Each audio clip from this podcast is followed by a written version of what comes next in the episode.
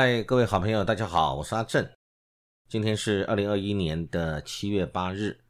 也是我们社会是正经聊的第十六集。欢迎各位收听。今天我们主要谈的主题是台湾对中国大陆应该有更深、更广的认识。啊，这是今天我们谈的主题。谈这个主题，其实也是跟大家一起来分享最近国际间的关系跟两岸的关系。啊，七月一号，习近平总书记在北京，呃，举行了中国共产党建党百年的一个纪念。拜登在之前担任了总统，刚刚去欧洲绕了一圈回来，在这两天，我们的前国安会秘书长邱毅人跟前阿扁总统的一个对谈，又谈了，出现了一些很不一样的话语。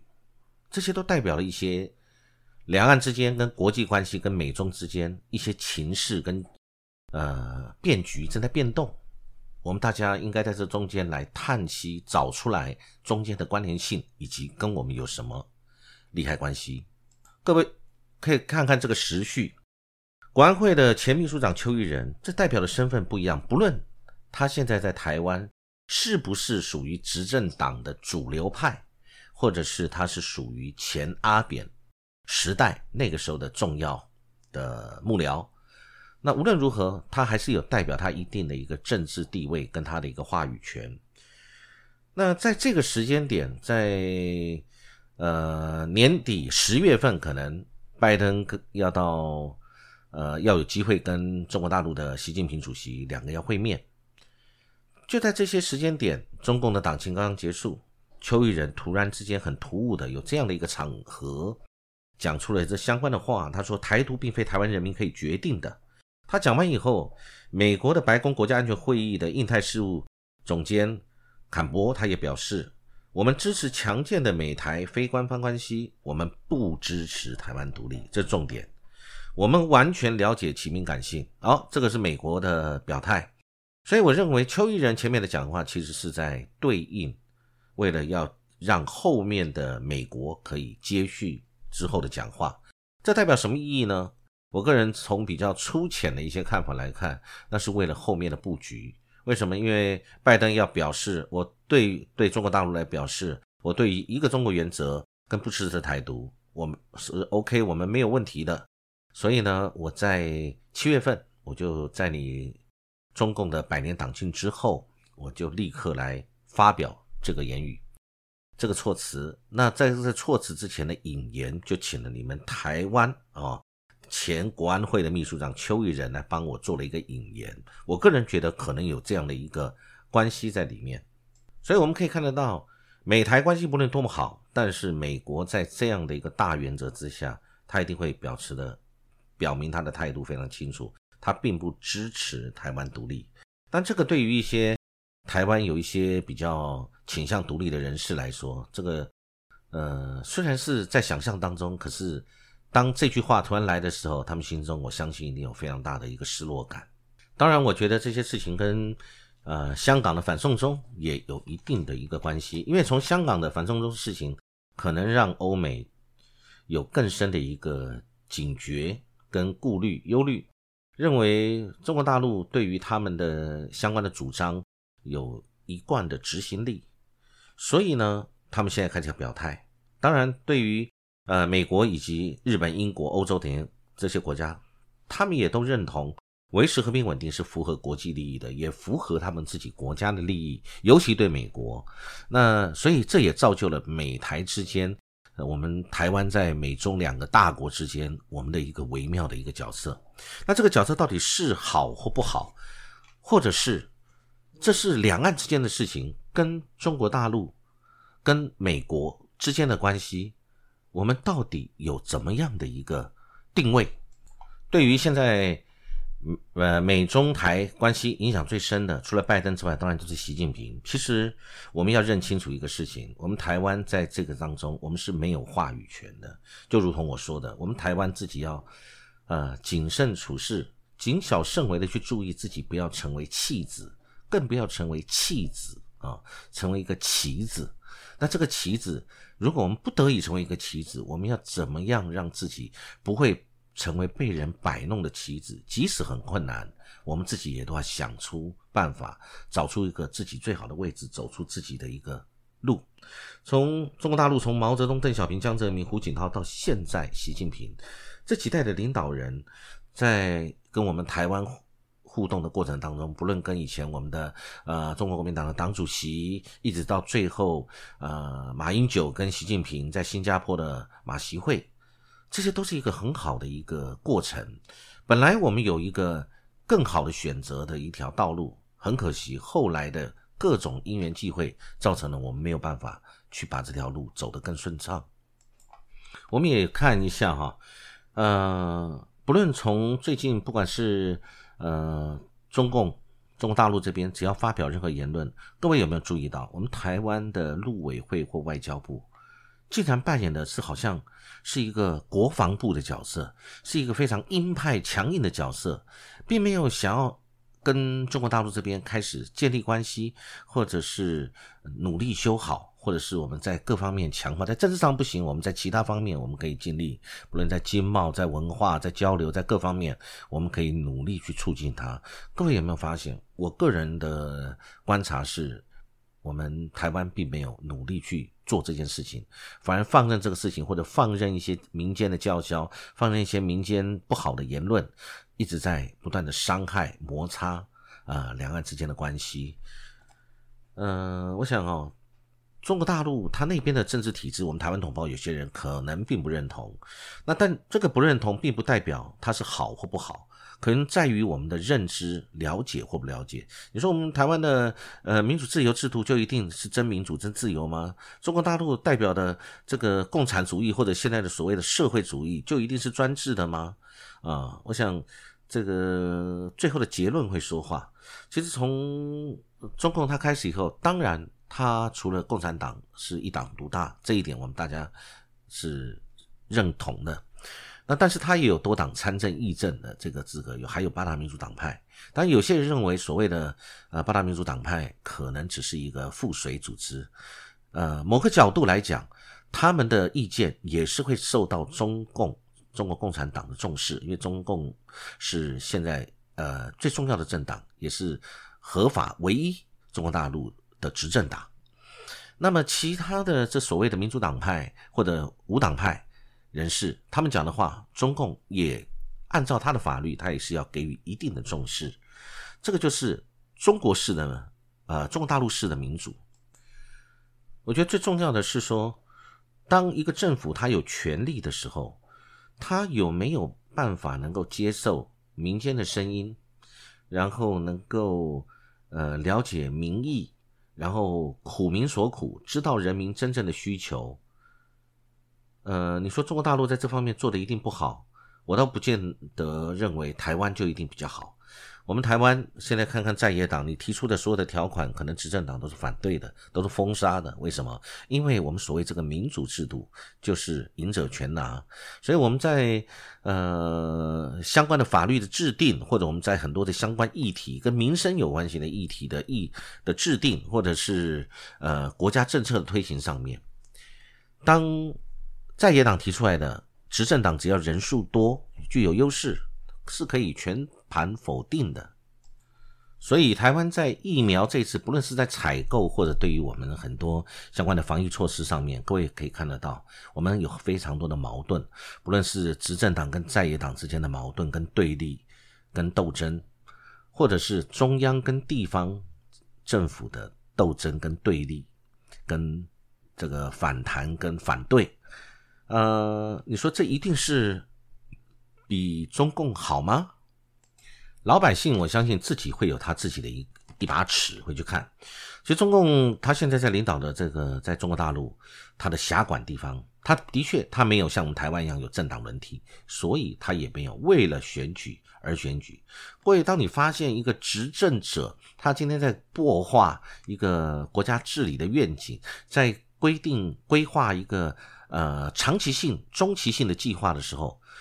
当你必须考虑到选举的因素的时候，你可能很多长远的计划，你就不会去实行了，也根本不会去计划，或者你的计划是没有任何用处的，因为它会随着政治而改变，随着选举而做调整，随着政党的党意，你必须去服从。所以你执政的，不管是中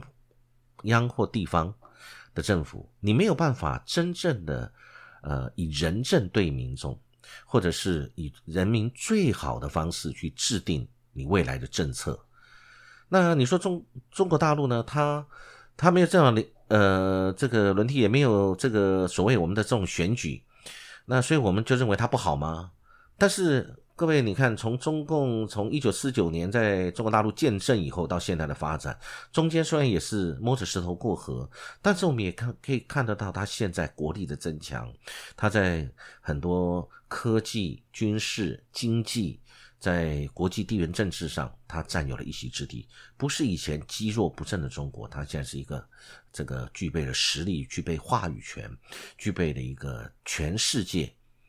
呃规划的一个。中国，所以为什么美国会这么忌惮欧洲？他们属于这种呃所谓的欧美的这种体制，他对于中国，他还要采取合作，甚至是呃很多一起共同来在经济文化上面一起来互相交流，来帮助他自己欧洲自己的成长或者他的经济的发展。我觉得两岸的政治呢，我们在我们中华民国在台湾这么多年。我们也是一路走过来，政党轮替演化，从之前的威权到现在，其实也可以当做是一个很好的一个一个经验，提供中国大陆。因为我们在这个过程当中，我们实现了所谓的民主。这个民主在中国大陆是还没有实现，但中国大陆的方式的国家治理，也是我们台湾没有经历的。彼此都经历过一些过程，只是我们台湾付出的代价比较少。中国大陆经过了文化大革命、天安门事件等等，或者之前的呃很多的人民公社等等的这些个历史的一个过程，呃是好是坏我们不予评论，但是他走过来了，他走过来了，现在他正往一个世界级的强国正在迈进，而我们台湾反而倒倒过来了，我们曾经我们的 GDP 占了中国大陆整体的百分之四十七 percent。那是我们最高峰的时候。反观现在，我们可能连一个省，一个广东省，可能我们都比不上。那我们要去思考，是中国大陆进步了，还是我们退步了？啊，一进一退之间，我们我们的位置在哪里？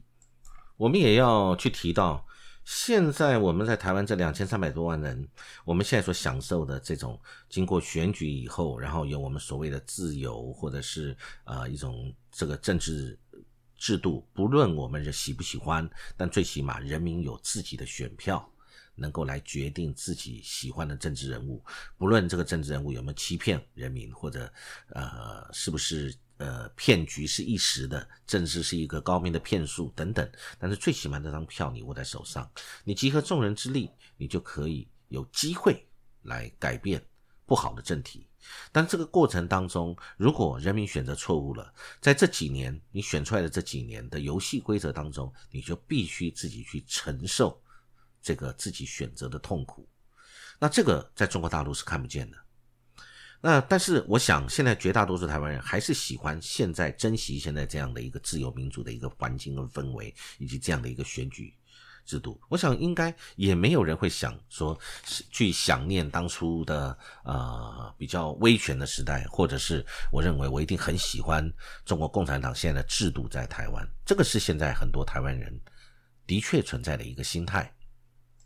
但是这个事情会不会继续延续下去呢？我们要去想有没有可能，因为从美中两大强权的一个竞争以后，台湾就已经到了。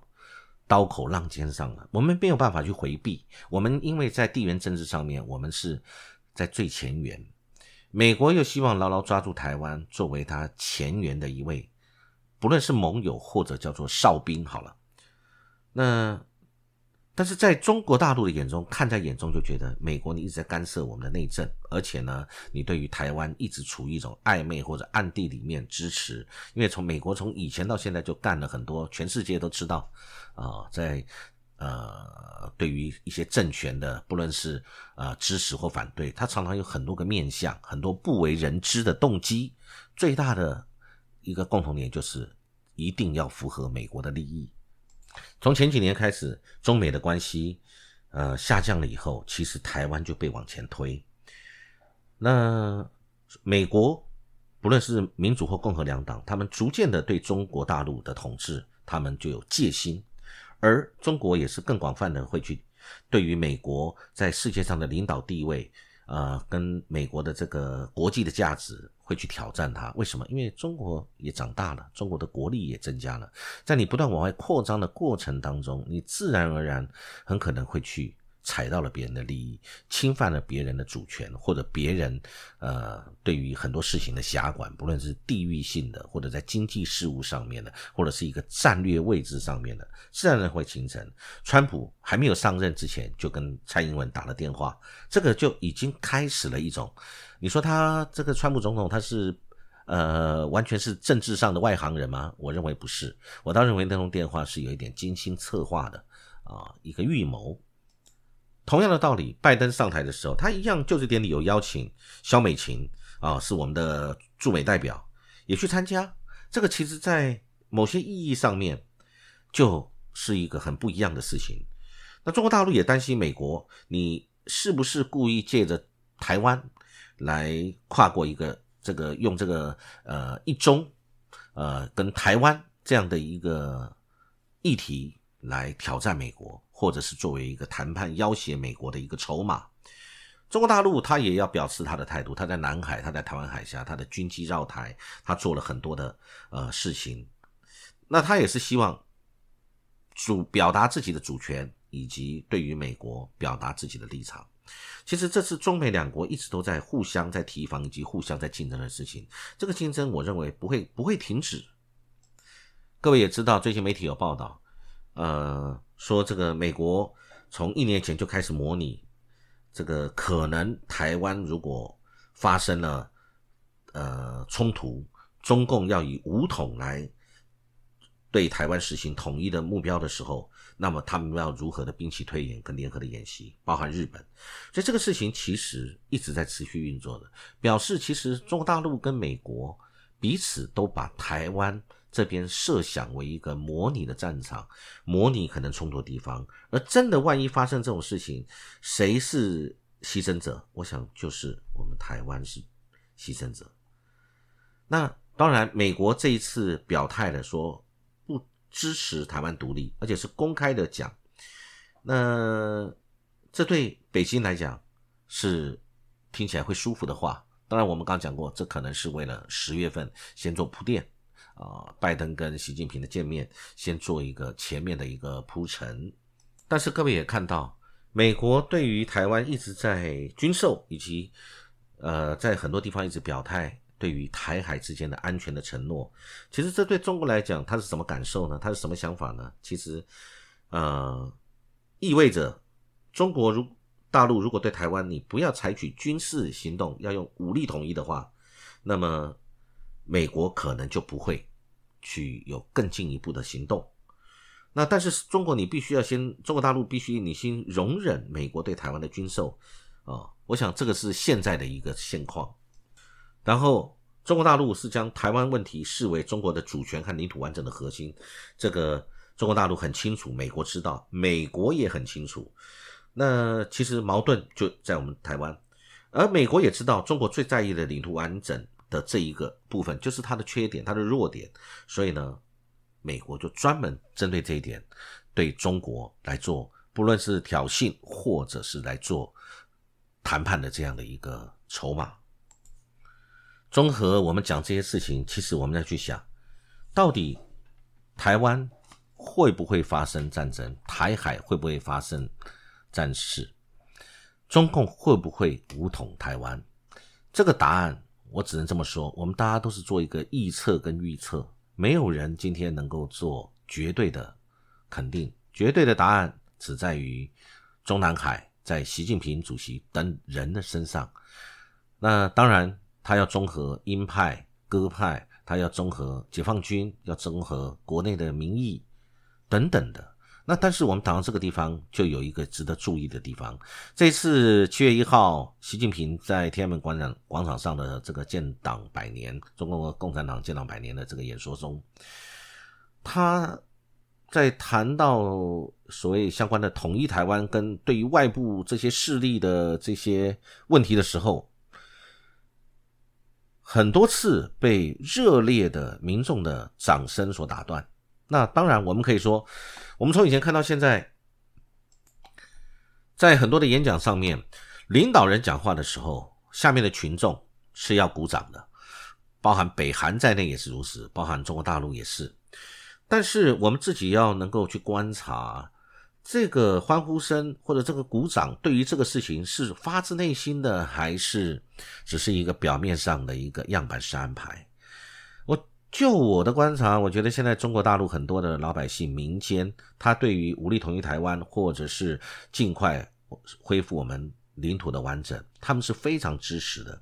尤其是从以前我们从清朝时代到后来我们呃中国国家积弱的时候，他们感受到的一个民族的屈辱，或者民族当我们民族弱小的时候，受到了日本或者列强的一个侵略。这种国仇家恨在心中是一直存在着。当然，经过文化大革命，我整个颠覆了我们中国人的传统的很多的一个呃文化跟伦理，跟很多的一个行为思维。但是，对于国家民族的尊严跟统一，我觉得中国大陆的老百姓民间是很在意的。尤其现在因为中美竞争，激化了大家的爱国心。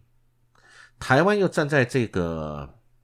风口浪尖上，成为美中大战的交汇点。而台湾一些相关政党的人士，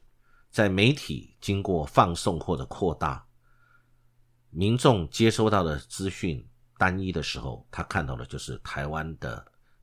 某部分人不断的在挑衅，在想台独，在反中，在中国大陆发生。这个新冠肺炎疫情的时候，我们袖手旁观啊，我们毫无同理心等等的。我想这个就就是中国大陆他们现在民间的很多的事情，然后再来国民党啊，本来寄希望于国民党，但国民党弱，在台湾现在的在政党政治政党实力上面是一个非常弱的。各位看到最近的这个民调，我们看到呃柯文哲的民众党。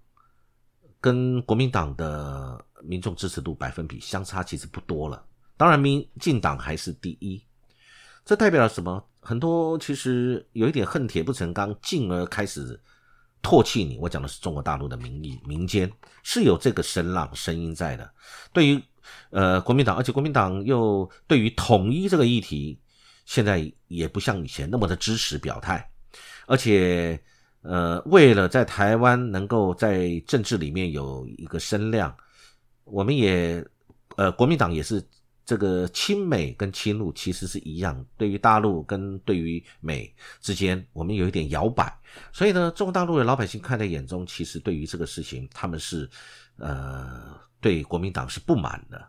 再来呢，也看到了，其实是美国对于。呃，台湾问题一直把它放在前面，拿来挑弄中共。那再来，民进党在台湾一直持续的做大，大陆的民众也会觉得不耐烦。这个所谓的这个台独分子，少数的这些台独分子，到底在台湾你要能够执政多久？我们什么时候干脆想办法，是不是武统算了？我想这种声量是一直都存在的。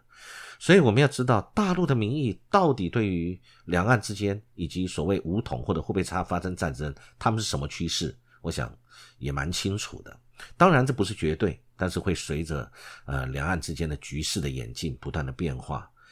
我想啊，中国大陆一直在讲这个有谈过少数的台独跟这个是反对的，同时也他们也寄希望于多数台湾人民。这个想法是对的，这个我不认为他们是只是一种，呃话术或者是一种统战的说法，因为的确，你说台独分子真的想要台独的，经过这次邱毅人的讲法以后，我们大家可以做一个调查，我认为真的希望台湾台独的人其实并不多，为什么？不论他是被迫于不支支持台独，或者是本来就不支持台独，或者再加上大家每天都会有国际的资讯的接收，大家知道台独会对台湾造成什么样的一个后果，其实很多人他很清楚，所以呢，这个台独真正会去支持他的，我敢讲其实并不多，因为大家都知道那会有什么后果。那么多数台湾人民其实对于中国大陆他并不是讨厌的。或者是不喜欢的，但是因为经过了很多的挑弄，所以呢，或者是一些负面的声音，或者是少数特定的媒体的一个推波助澜，很多台湾同胞对中国大陆他的从不了解到产生反感，到口出恶言，甚至是呃互不往来。哦，或者支持台湾要独立等等等等各种的想法的人都有，但是我觉得绝大多数人都是希望维持两岸和平，只是在两岸和平的过程，如何去避免武统，维持和平，那往好的方向去推进，这个是我们台湾同胞一定要有更多的资讯接收，而且是正确的资讯提供，然后由大家自己来思考判断。那我相信，只要大家经过思考判断，知道什么对我们最好。